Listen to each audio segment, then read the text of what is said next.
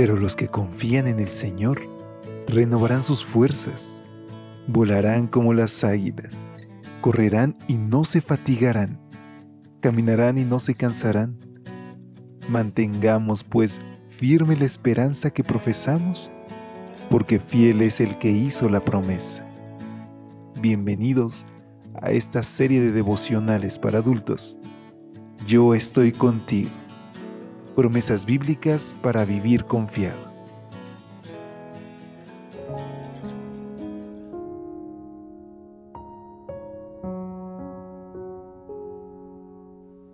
Hola, ¿qué tal? Muy buen día. ¿Cómo te encuentras hoy? Damos gracias a Dios porque nos podemos saludar a la distancia en este viernes 16 de junio. Para mí es un privilegio poder extenderte una calurosa bienvenida a nombre de todo el equipo de Evangelike a una edición más de este, tu espacio de lecturas devocionales para adultos. Sin duda las reflexiones de estos días nos han traído grandes promesas y hoy no será la excepción porque nuestro Padre busca relacionarse con nosotros. Busca que tú, su Hijo, siempre estés cerca de sus brazos y que podamos descansar bajo sus alas, sabiendo que Él vela por nosotros, que nos tome en sus brazos y que nos libra de cualquier mal. Y si hoy deseas que Él sea tu Padre, tu amigo y tu Salvador, acompáñame a nuestra reflexión que lleva como título El autor y consumador de la fe. Hebreos capítulo 12 versículos 1 y 2 nos dicen, Corramos con paciencia la carrera que tenemos por delante, puestos los ojos en Jesús, el autor y consumador de la fe.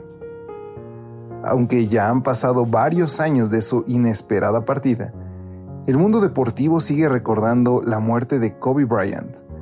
Todavía recuerdo ese fatídico momento cuando Hassen, mi hijo, nos escribe el autor, con ojos llenos de asombro me dijo, papi, murió Kobe. Creo que el mundo inmortalizará a Brian como lo que fue, uno de los mejores deportistas de todos los tiempos. Entre otras cosas, también yo lo recordaré por algo que supe tras su fallecimiento. El exjugador de los Lakers visitaba la iglesia con frecuencia se sentaba en la parte de atrás de la iglesia para que su presencia no distrajera a la gente de centrarse en la presencia de Cristo. ¿Alguna vez hemos centrado toda nuestra atención en la presencia de Cristo?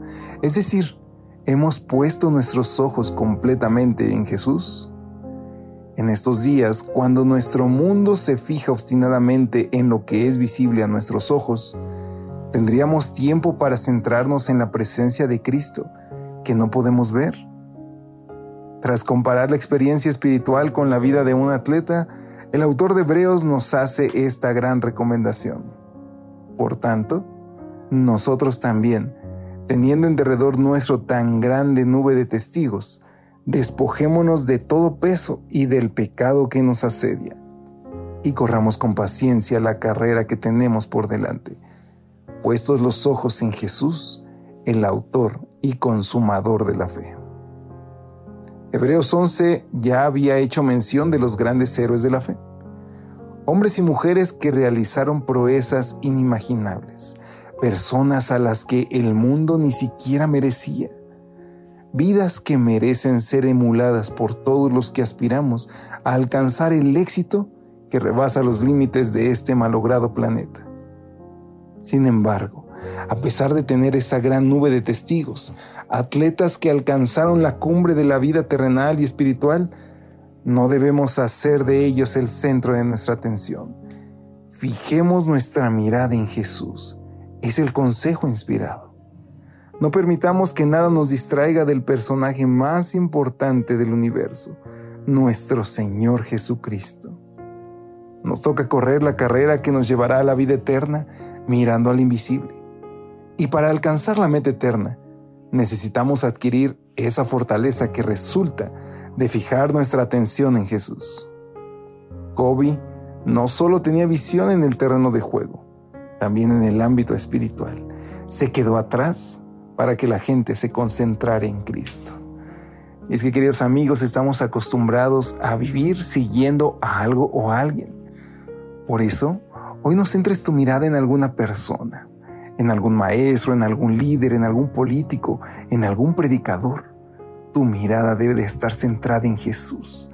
La Biblia se explica así sola, por eso hoy descubre en ella las grandes verdades y permite que siempre nuestro único modelo a seguir sea Cristo Jesús. Yo te invito a que nos despidamos con la siguiente oración. Querido Dios, gracias porque nos dejas demasiada luz a través de tu palabra. Hoy ayúdanos a descubrirte en ella. Te lo imploramos en tu nombre. Amén. Dios te bendiga. Hasta pronto. Gracias por acompañarnos. Te esperamos mañana. Te recordamos que nos encontramos en redes sociales. Estamos en Facebook, Twitter e Instagram como Ministerio Evangelite. Y también puedes visitar nuestro sitio web www.evangelite.com